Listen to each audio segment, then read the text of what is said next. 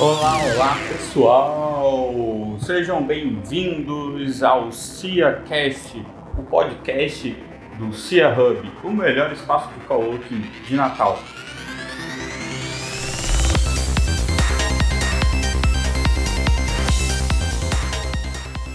E nessa primeira edição do CiaCast, nós vamos falar sobre umas coisas bem legais, sobre machine learning, sobre inteligência artificial, sobre empreendedorismo e sobre Skynet. Será que os robôs vão dominar o mundo?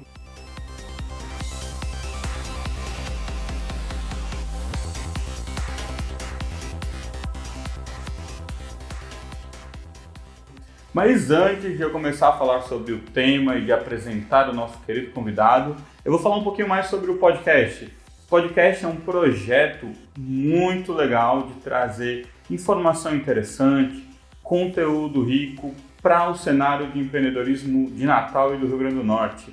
Nós vamos ter, receber convidados aqui com frequência, convidados interessantes, para fazer debates bacanas e enriquecedores. E eu, Fábio Farias, Lembra, eu não sou deputado, viu, gente? Eu vou apresentar e vou coordenar e vou guiar tudo isso. O podcast tem a produção do nosso querido Guilherme Oliveira, mais conhecido como Giga, o homem, a mente, a cabeça por trás do Cia Hub. Mas vamos deixar de delongas, vamos começar agora apresentando o nosso convidado. O nosso convidado, ele é um cara bem legal, bem interessante, ele tem um sotaque gaúcho, ele, obviamente não é de Natal, né, por ter o sotaque gaúcho, né, ele é um especialista em Machine Learning e redes neurais.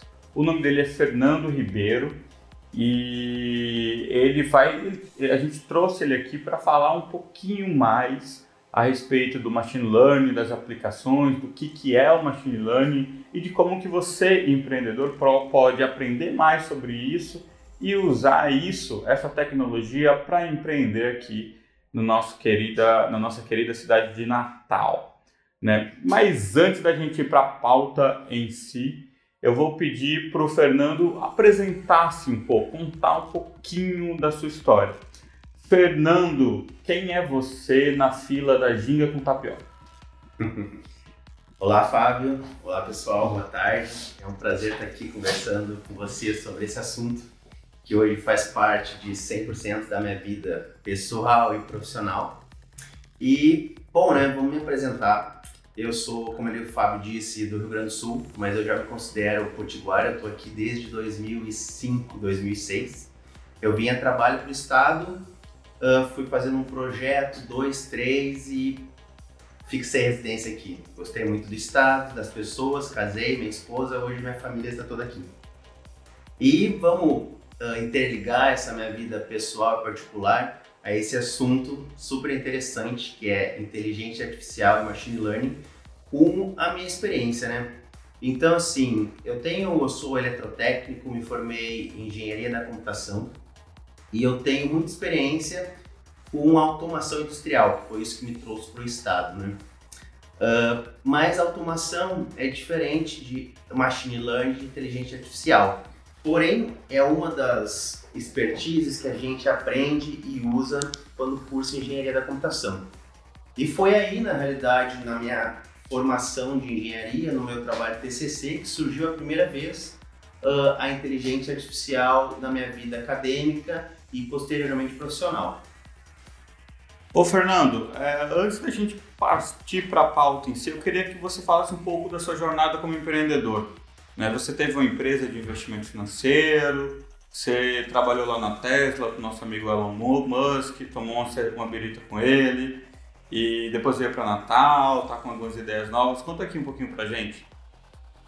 É tudo isso, Fábio. O Willan, na realidade, é um baita empreendedor. Ele até tem tempo para tomar umas biritas, mas ele só pensa em trabalho. Uh, some people think I'm an alien. Not true. Not true. Uh, mas vamos lá.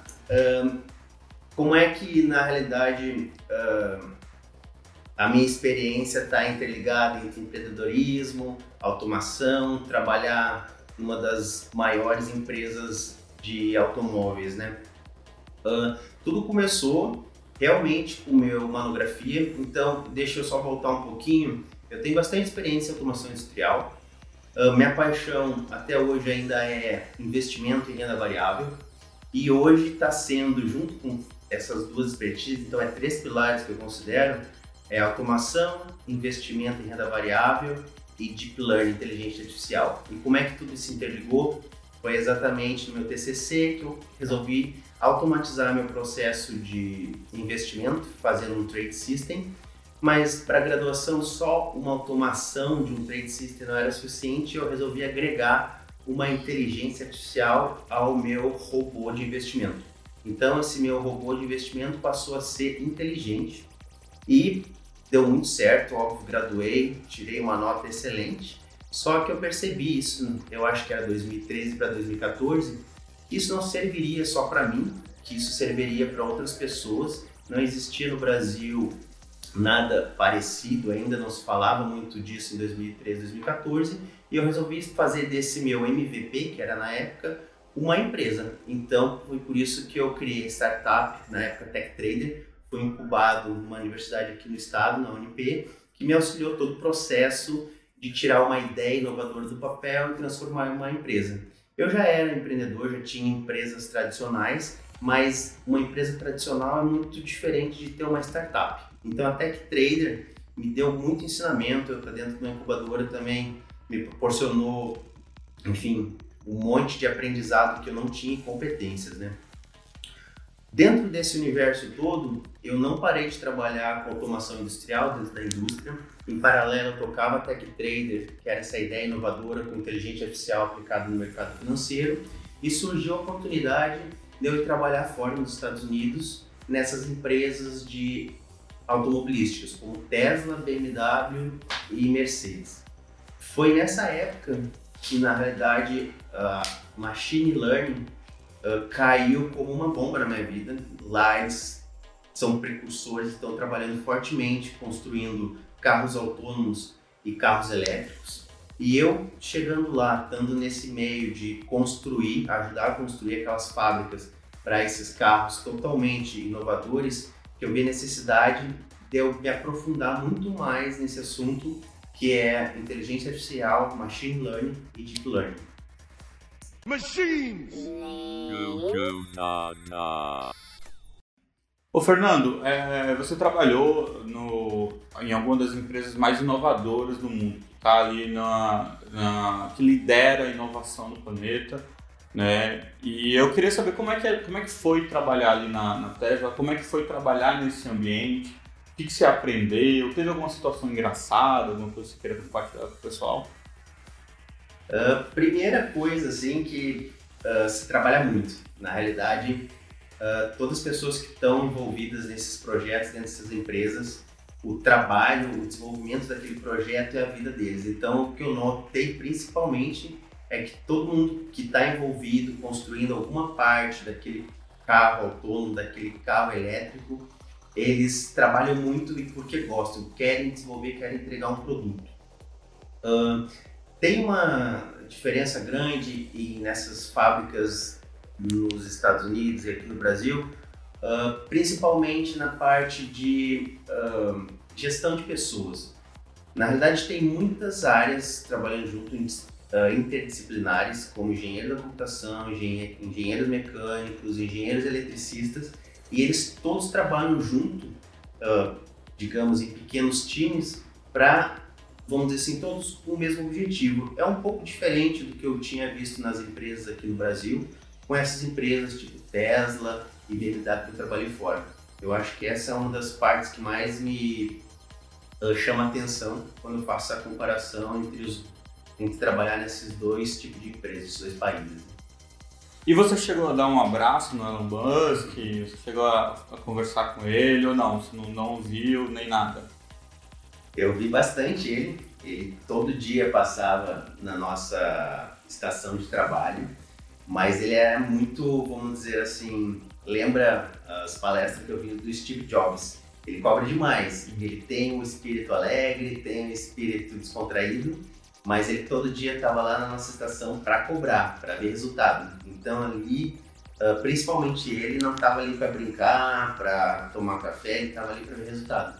Então, quando ele passava na nossa estação de trabalho, não era tanta diversão, era mais um pânico para ver se estava tudo no cronograma. É o famoso medo do chefe, né? E assim, eu imagino que você deve ter dirigido um Tesla nesse período, né? E como é que é dirigir o Tesla? Como é que é a experiência disso? Eu fiz o test drive, sim. E, cara, eu se eu morasse nos Estados Unidos ou se pudessem vender um Tesla aqui, eu com certeza teria um. Teria um. Então é o carro do De Volta para o Futuro. É muito hum. moderno, é totalmente futurista. Uh, tem o modelo S que ele tem aquelas portas que abrem tipo as asas. Cara, é um carro muito inovador, super moderno e eu fico apaixonado. Tanto que ele é todo, vamos dizer assim, é o, é o único carro, vamos dizer assim, com mais eficiência, totalmente elétrico. E hoje ele só não está funcionando plenamente de forma autônoma porque não tem legislação nos Estados Unidos, no mundo inteiro, que permita tu dirigir 100% uh, sem a presença do humano. Então, assim, é possível hoje, o Tesla ele anda sozinho, porém ele só não faz isso ainda por falta de legislação e teste, que é o que a gente está, que a gente não, principalmente os países desenvolvidos como os Estados Unidos, estão nesse processo. Né? Mas você chegou a testar um carro autônomo ou não, assim, meio, nem escondido, assim, pegando assim, no, no, porão ali da Tesla, pega um autônomo, dá, um, dá uma voltinha e depois volta? Rolou isso? Não, essa parte não rolou. Na realidade, não pude testar toda essa inovação na prática. Né? Eu estava, na realidade, na construção do modelo novo, que era o modelo 3, e a gente estava na fase, vamos dizer, beta do carro, né? Então, nem todas as funcionalidades dele estavam prontas nesse período que eu estava lá ajudando nessa construção.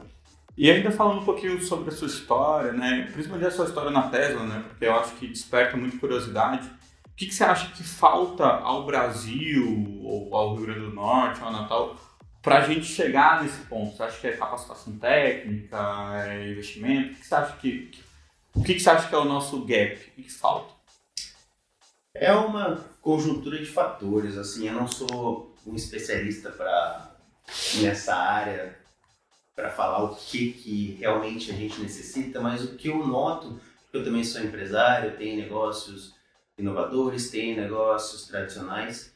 Eu acho que o Brasil em si, eu, na minha opinião, falta demanda na realidade. A gente, uh, principalmente no Grande Norte, a gente é um estado, querendo ou não, pequeno, uh, e muitas vezes a gente não cria, não, não tem uma demanda interna para suprir certas inovações. Então, assim, antes de pensar em mais dinheiro, mais estudo, a gente tem que aprender a consumir uh, mais internamente ou ter uma melhor educação de consumir certas uh, invenções ou produtos que tenham no estado não tenham. Então acho que tudo parte da demanda. Eu acho que todas as revoluções, todas as inovações uh, não surgiram da simplesmente eu tenho uma boa ideia. Surgiu da necessidade do outro, surgiu da demanda de resolver um problema. Então acho que qualquer produto tradicional inovador, ele precisa de demanda. Então, nós, como sociedade, consumidores, a gente tem que aprender a fazer escolhas e saber solicitar ou buscar nossas necessidades. Daí sim vai aparecer negócios, porque eu acho que eu estou aqui bastante tempo no Rio Grande do Norte e as pessoas aqui no Rio Grande do Norte são muito, muito inovadoras. E às vezes o que falta, às vezes nem é dinheiro, mas sim é demanda. E você, depois que você voltou da Tesla, né, voltou aqui para Natal e tudo mais, voltou a, a, a curtir as nossas maravilhosas praias aqui, é, você teve a ideia de um negócio novo, né, que você está fazendo com sua esposa. Conta um pouquinho mais para a gente sobre esse negócio que você está tendo, que você está criando agora. Então, essa é minha experiência fora do Brasil, nessas montadoras de automóveis, uh, me fez cair de cabeça realmente nessas novas tecnologias de machine learning e deep learning. Então, antes disso, eu pensava em inteligência artificial, que é um termo muito amplo, uh, e daí dentro da inteligência artificial tem as redes neurais, que é um pouquinho mais acadêmico, só que lá eu vi que o que está no mercado mesmo, o que está fazendo diferença, é machine learning, que é o aprendizado de máquina, e o deep learning, que é uma profundidade mais sobre isso. Uh, fiz cursos uh, para me especializar. bem nessa área. Na realidade, não é fácil aprender, não, é, não tem materiais, vamos dizer assim, tão uh, à mão. Eu tive que pesquisar muito.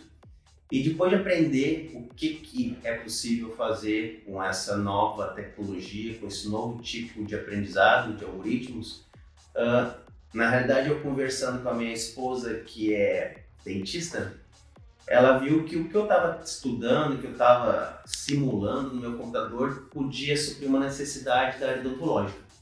Então ela me vendeu a ideia que com os treinamentos, com o tipo de modelo de inteligência artificial que eu estava trabalhando, podia suprir uma necessidade das radiológicas de odontologia, onde uh, com a inteligência artificial eu ia poder detectar as patologias, os problemas dentários de forma autônoma e inteligente, auxiliando sim esse negócio uh, de forma mais eficiente e rápida a detectar problemas bucais. Né? E é isso que eu estou trabalhando hoje, uh, 99% do meu tempo. Pô, legal. E então, agora chegou a nossa hora, a hora H, a hora da pauta. E a nossa pauta de hoje é o Machine Learning.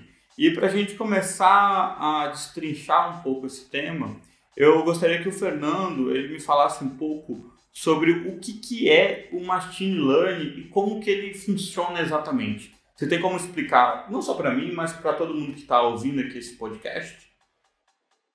Bom, vamos tentar, mas Machine Learning é uma parte uh, da inteligência artificial. Então a gente está muito acostumado, acho que todo mundo que está nos escutando já ouviu falar dessas três palavrinhas mágicas: inteligência artificial, machine learning e deep learning. Mas qual a diferença e similaridade dessas três palavras?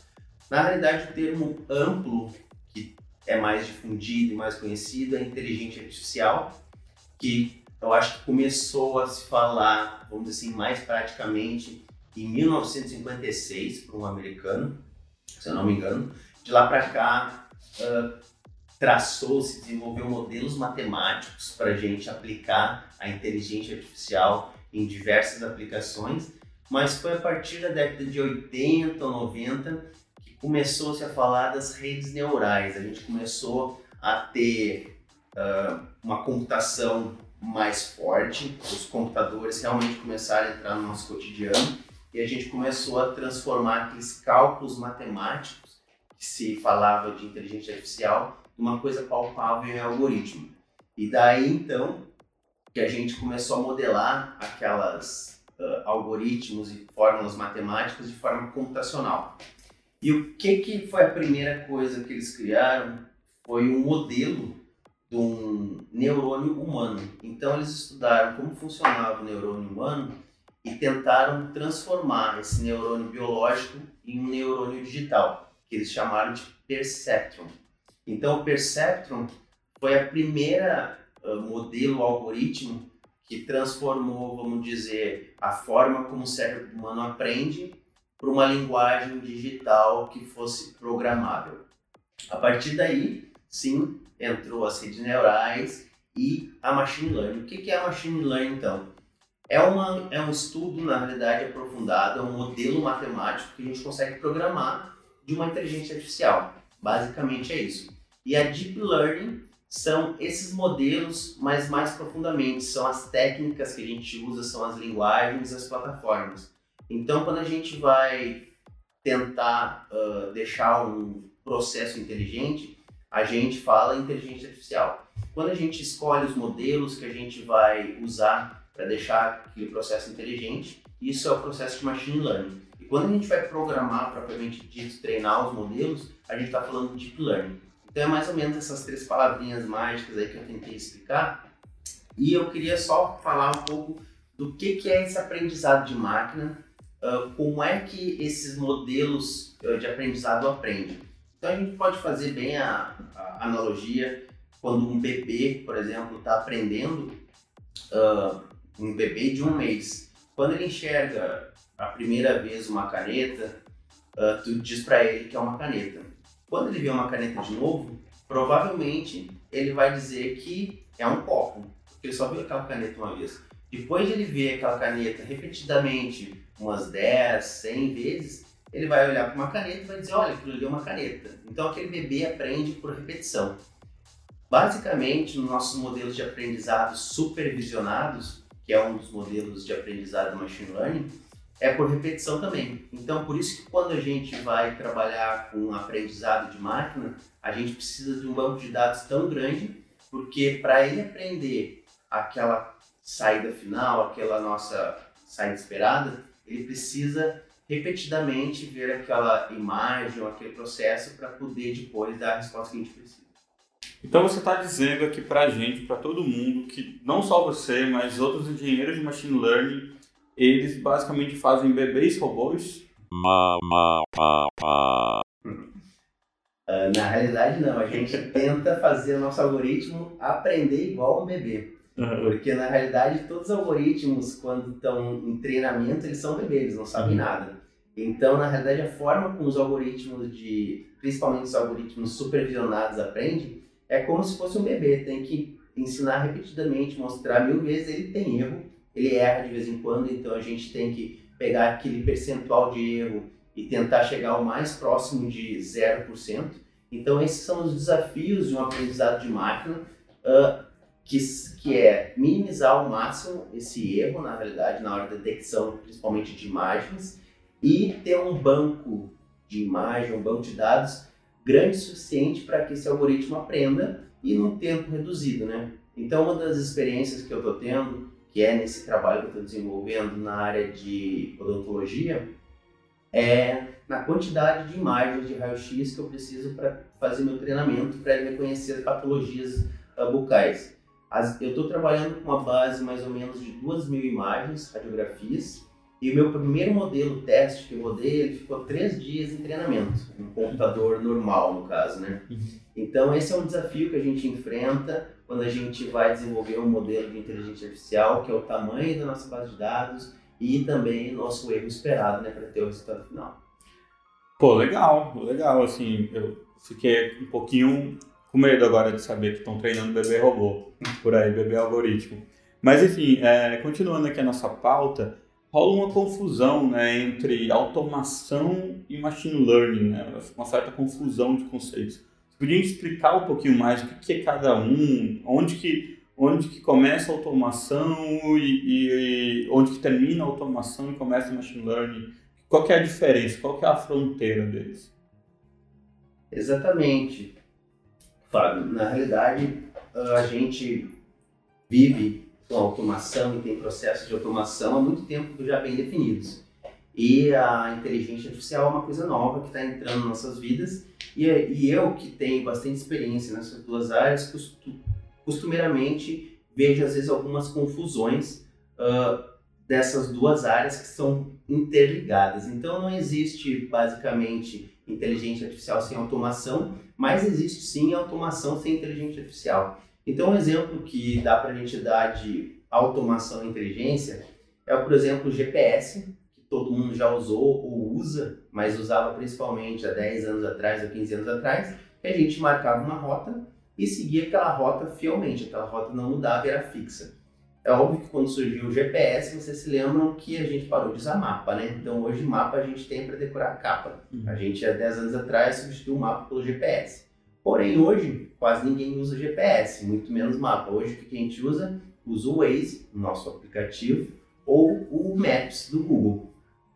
O que, que é o Waze e o Maps diferente do GPS? Ele tem uma inteligência artificial por trás, ele vai medir o tempo daquele local. Caso tenha trânsito, ele vai mudar a nossa rota, ele vai nos avisar se a gente precisa, ele vai nos dar três ou quatro alternativas e ele vai aprendendo conforme tu vai mudando esses resultados. Então, basicamente, usando esse exemplo de rotas, uh, dá para exemplificar bem o que é machine, uh, inteligência artificial e automação industrial. Automação industrial não, automação qualquer, né? Uh, sendo que só, voltando a dizer, para a gente trabalhar com inteligência artificial, tem três pilares aí que trabalham juntos. E para trabalhar com inteligência artificial, a gente precisa de uma automação boa e um banco de dados bom também. Então, assim, a outra ciência que está atrelada à inteligência artificial, que a gente não tinha falado ainda, é o cientista de dados.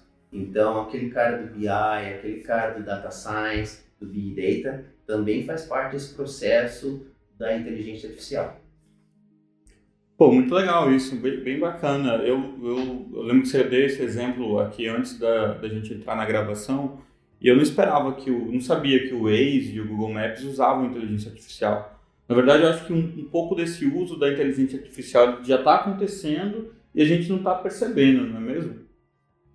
Exatamente, a gente pode dar outros exemplos, mas eu acho que um exemplo que a gente pode dar que tem inteligência artificial e às vezes não tem, a gente não se dá conta, é os famosos chatbots. Uhum. O chatbot está cada vez mais em pauta, cada vez mais presentes no nosso dia a dia, e os chatbots sim usam inteligência artificial, mas os primeiros e alguns ainda que rodam hoje são simplesmente automáticos. Ele é um pré-programação de frases ou frases estruturadas que não usa inteligência, ele não aprende com aquilo, ele simplesmente segue uma metodologia, ele é automatizado.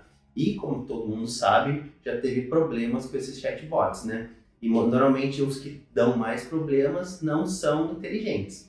Hoje, com as novas técnicas, com novos algoritmos, novos estudos, uh, esses chatbots estão muito eficientes. Às vezes a gente não se dá conta mesmo que está falando com uma máquina só depois de um ou dois minutos de conversa que a gente vai se dar conta que não é uma pessoa.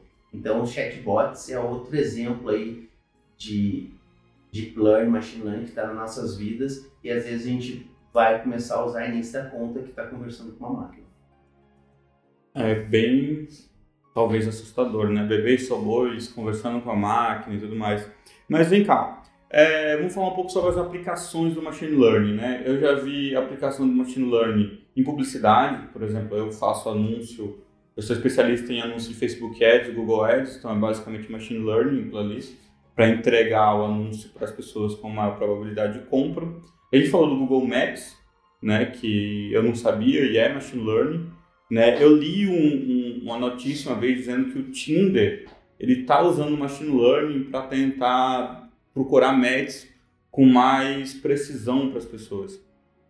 E para além desses, quais são as outras aplicações do machine learning? como que ele pode é, afetar e mudar a nossa sociedade, né? transformar a nossa sociedade nos próximos 10 anos? O que, que você acha sobre isso?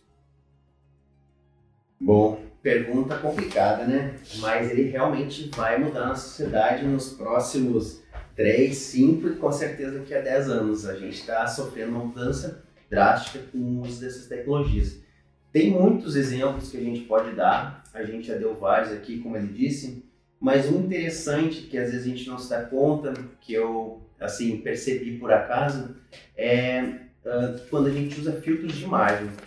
O famoso aplicativo que começou ao uso disso é o Snapchat. Na realidade, eles têm muita inteligência artificial naquela construção. Então, quando a gente constrói, tem apps que a gente constrói avatares a partir de uma imagem, de uma foto nossa, aquela conversão de uma foto normal para um avatar é feita através de inteligência artificial. E outra coisa muito normal, que a gente nem se dá conta hoje, que todo mundo aqui deve usar, que está nos escutando, Facebook e Instagram, é quando eles fazem uh, cortes ou filtros em certas publicações que a gente faz. Quem fica analisando aquelas imagens se são permitidas ser postadas ou não, não é uma pessoa ou um grupo de pessoas lá. É um algoritmo que tem uma inteligência artificial que faz esse filtro dessas imagens próprias ou não para ser divulgadas, né? Então tem até sites para adultos aí que na realidade para a página inicial eles têm inteligência artificial para vamos dizer assim botar uma tarja preta em certas partes uh, do corpo que não deve ser vista, né? Uhum. Então assim essa é uma aplicação bem real e prática da inteligência artificial que às vezes a gente nem pensa que pode ser um algoritmo de machine learning fazendo isso.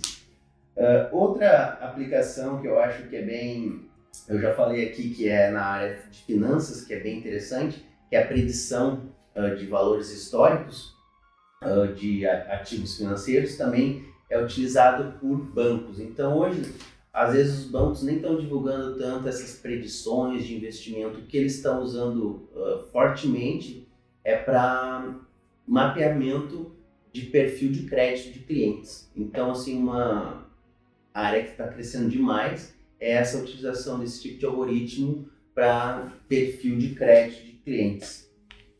O que, que eu posso ver mais de exemplos interessantes com machine learning? Eu acho que a gente já falou, o mais completo que eu vejo é o carro autônomo. O carro autônomo eu acho que usa desde a detecção de imagens, uh, ele usa mil sensores, ele precisa ser, em termos de inteligência artificial, eu acho que é um dos algoritmos mais completos que a gente tem uh, nessa área de inteligência artificial. Então, tá, vamos lá, para a gente entender. O robô, ele vai conseguir, no, no futuro próximo, dirigir o nosso carro melhor do que a gente dirige. Ele vai conseguir, ele já está conseguindo, por exemplo, é, nos conectar com pessoas que a gente tem, vai ter um interesse maior, via Tinder, por exemplo. É, ele consegue entender as imagens que a gente coloca, substituir essas imagens e colocar novas imagens. Eu li aplicações de, de robôs onde ele consegue corrigir o seu texto, deixar o seu texto gramaticalmente correto. Você pode ser atendido por um robô e nem saber quando você é, entra em contato o telefone ou quando você é, entra em contato via site, via chat com alguma empresa. E os robôs eles estão cada vez mais evoluindo nisso. Assim. É, o, os robôs eles também podem fazer diagnósticos né, de, de doenças, né? já tem alguns casos, né? tem um caso específico de diagnóstico de câncer de pele com um, um índice de acerto maior do que, do que um ser humano, do que um médico comum. Ou seja, o, os robôs eles estão invadindo cada vez mais áreas, áreas que nós humanos nós, é, nós tínhamos como nossas áreas, né? como coisas que nós mesmos fazíamos. Né? E aí eu queria tentar entender um pouco sobre como que essa sociedade lá na frente vai ser. Será que tudo vai ser substituído por uma máquina daqui a, não 10, mas daqui a uns 30 anos, talvez? Tudo não, mas boa parte. Eu acho que todos os processos, todos os trabalhos que são feitos, que possam ser escritos, que possam ser mapeadas vão ser substituídos sim por um algoritmo de inteligência artificial com uma automação. Então, eu acho que daqui a 30 anos realmente só vai ficar os trabalhos que trabalhem com criatividade, essa parte de criação. Então, toda a atividade que for possível tu escrever em processos e rotinas vai ser substituída sim por esses algoritmos. E assim, a gente tem muitos desafios ainda para chegar nesse nível onde a gente vai substituir todo esse trabalho uh, por algoritmos inteligentes, né? Eu acho que um dos principais, uh, vamos dizer assim, mais internamente da minha área de engenharia que a gente tenta suprir é a questão realmente das máquinas, da infraestrutura. Eu falei anteriormente que para treinar duas mil imagens radiológicas eu levei com um computador normal dois a três dias para fazer esse treinamento. Então, a capacidade da máquina é um fator diferencial aqui. Ninguém vai querer uh, detectar uma imagem de alguma coisa e esperar um dia inteiro. Então, essa máquina tem que ser veloz, tem que ser rápida. O algoritmo tem que ter, ter ser eficiente. E daí entra em outro detalhe também, que é a questão do banco de dados. Uh, como a gente grava esses dados, como é que hoje uh, o Big Data está sendo integrado e está sendo trabalhado para a gente poder jogar dentro de uma machine learning, de uma deep learning e tirar, uh, vamos dizer assim, as informações que a gente precisa a partir desse grande banco de dados. Então a gente tem esses infraestruturas, esses problemas de infraestrutura técnica para tornar isso realidade e também a gente tem aqueles dilemas, vamos dizer assim, sociais que a gente ainda tem em questão de segurança, por exemplo, quanto essas informações que estão sendo colhidas e, e as respostas que ele vai me dar é uma coisa segura para minha vida.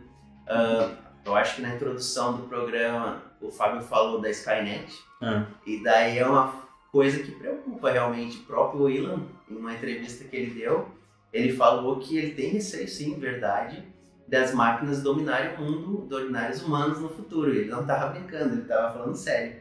Então, assim, a gente tem como sociedade esses medos, inclusive, uh, outro exemplo que eu dei, por que os carros autônomos não estão rodando, uh, é por causa da nossa, vamos dizer assim, ainda receio desses carros serem melhores ou piores que a gente ainda.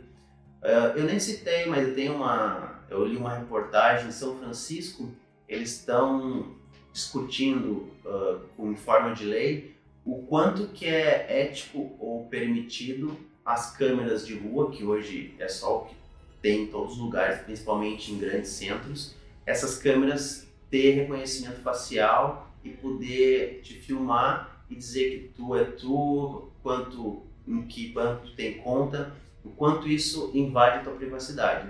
Então eles lá, como já está muito uh, rotineiro essa utilização de reconhecimento facial, eles estão começando a legislar o quanto ético é usar essa tecnologia e quanto isso vai invadir no teu, na tua privacidade, né? Então esses são os desafios e muitos que a gente tem até a nossa sociedade mudar realmente. É, o, o, essas máquinas, né, elas aprendem sozinhas, né? O, basicamente o, humano ele ensina elas a aprender sozinho. É, hoje talvez a tecnologia esteja numa fase inicial, né? Tem a questão do, do teste de Turing, né, que o Alan, o de Turing construiu nos anos 50. O primeiro robô que passou no teste de Turing acho que foi 2013, 2014 né, primeiro teste de inteligência artificial, depois disso a tecnologia foi evoluindo, evoluindo, evoluindo e querendo ou não, o machine learning tem pouco tempo que está aí, assim, está sendo mais trabalhado. A inteligência artificial acho que deve ter talvez menos de 10 anos. Né? E, e daí o seguinte, você acha que existe algum impedimento técnico para essas máquinas começarem a aprender coisas para fora daquilo que elas foram programadas para aprender? Tipo, eu sou uma máquina, a gente programa uma máquina de um carro que vai aprender a, dirigir sozinho. E daí ele começa a ficar curioso, começa a ler o Wikipedia, começa a ver outras coisas, começa a se revoltar, começa a não querer dirigir mais, começa a exigir os próprios direitos. Quando você vê o carro tá atropelando as pessoas e virando um robô maligno para dominar o mundo, se conectando com as outras máquinas para fazer isso. Você acha que isso é uma viagem engraçada ou é algo que talvez futuramente a gente possa começar a se preocupar um pouquinho mais.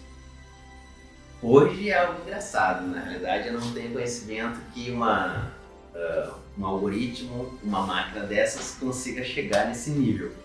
Mas hoje é engraçado, mas eu acho que é totalmente possível daqui a um tempo. A gente evolui uh, de forma eletrônica, nossos algoritmos evoluem rapidamente. E eu acho que realmente daqui a um futuro isso vai ser possível sim, porque hoje a gente tem algoritmos que eles aprendem consigo mesmo, em determinada área. Então, a gente, primeiro, para modelar um desses algoritmos de machine learning, a gente precisa fazer as perguntas certas e ter o banco de dados certo para ela nos entregar aquele resultado de forma inteligente que a gente espera. Então, a gente precisa ter um humano por trás ali fazendo as perguntas certas. Porém, depois que ele fez a pergunta certa, aquela máquina, aquele modelo de aprendizado, ele vai se auto, uh, auto se sustentar. Na realidade, com os novos resultados que ele está gerando, ele vai aprender com aquilo e ele cada vez vai ser mais inteligente. Isso é o que eu já fazia e faço no mercado de capitais com os resultados de compra e venda de ações. Cada vez que ele acerta, na realidade, tem lucro numa operação, na próxima, ele vai gravar aqueles dados e, e não vai mais errar, vai ficar mais eficiente. Só que é numa área específica, ele não extrapola para as outras áreas. No momento que a gente conseguir pegar um sistema que funciona no mercado financeiro e juntar com um sistema que funciona para construir carro e eles conversarem, eles podem começar a interferir um na área do outro. Não tem nada muito parecido, mas a gente pode chegar lá e eu acho que é por isso que hoje é engraçado o Elon Musk falando isso, mas a evolução é muito rápida, né? Totalmente rápida, muito rápida mesmo, né? Mas é, sigamos confiantes de que a Skynet não vai dominar o mundo, né? É, pelo menos não nos próximos 30 anos, também não sei, né? I'll be back.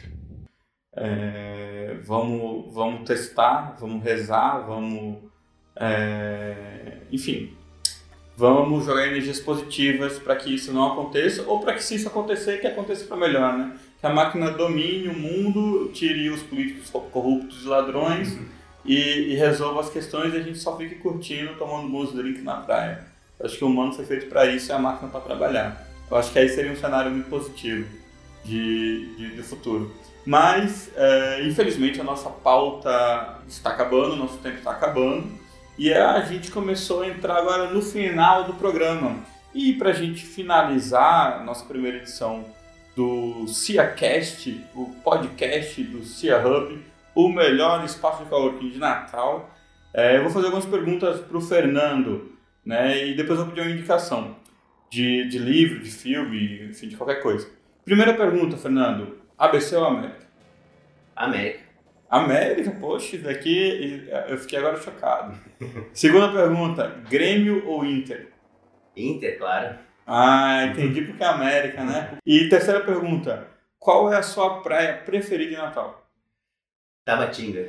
Ah, perfeito. Também gosto demais de Tabatinga. E para gente encerrar, eu gostaria que o Fernando falasse um pouquinho mais da, dessa empresa que ele está formando com a esposa dele e depois desse um, uma indicação, ou um livro, ou um podcast, ou um filme, ou uma série, o que ele achar legal, não precisa necessariamente ter a ver com o que a gente está discutindo hoje. Só voltando atrás ali, Natal é Ponta Negra, né? Mas no Rio Grande do Sul, gosto, no Rio Grande do Norte, gosto bastante de Tabatinga, né? Uh, deixa eu ver uma série interessante, ele me pegou agora. Eu olho bastante coisa, leio e gravo poucos nomes de séries e, e filmes. Eu acho que vou ficar devendo séries e filmes e vou falar mais na realidade da minha área técnica. Eu acho que todo mundo está escutando, a gente falou uh, genericamente aqui o que, que é modelos de aprendizado, o que, que é deep learning, machine learning. Só que todo mundo que se interessar entrar um pouquinho mais nesse mundo e entender a fundo o que, que é, a linguagem principal que acho que todo mundo tem que ter conhecimento é o Python. Então acho que a minha dica é vamos estudar Python, vamos entender um pouquinho mais dessa linguagem, que a partir dele a gente pode fazer bastante coisa na área de machine learning. É isso, gente. Então aprendam Python. Eu preciso também aprender Python porque eu não sei nada de Python. Sei alguma coisa de CSS, HTML5, PHP, mas Python ainda não sei de nada. É isso, pessoal. Espero que vocês tenham gostado desse debate, desse nosso primeiro podcast. Será o primeiro de muitos. E antes de eu encerrar o programa, eu vou pedir um grande favor a vocês. Por favor, desliga tudo, preste atenção no que eu estou falando. Curta, compartilhe e comente esse podcast. Isso vai ajudar a gente demais a melhorar o programa e trazer gente interessante. E se você tiver alguma indicação de algo interessante, Manda pra gente essa indicação, você pode mandar pra gente no nosso Instagram, você pode mandar pra gente por e-mail, você pode vir aqui no Cubo, pegar um cafezinho com Ceissa e, e dar uma indicação, pedir para falar comigo ou com o Guilherme, que você vai ser muito bem recebido, beleza? Espero muito que vocês tenham gostado e fico muito grato por você ter nos ouvido durante esses 45 minutos de podcast, beleza?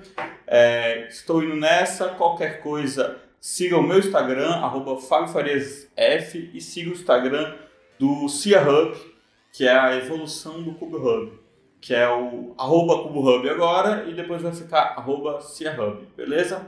Até mais!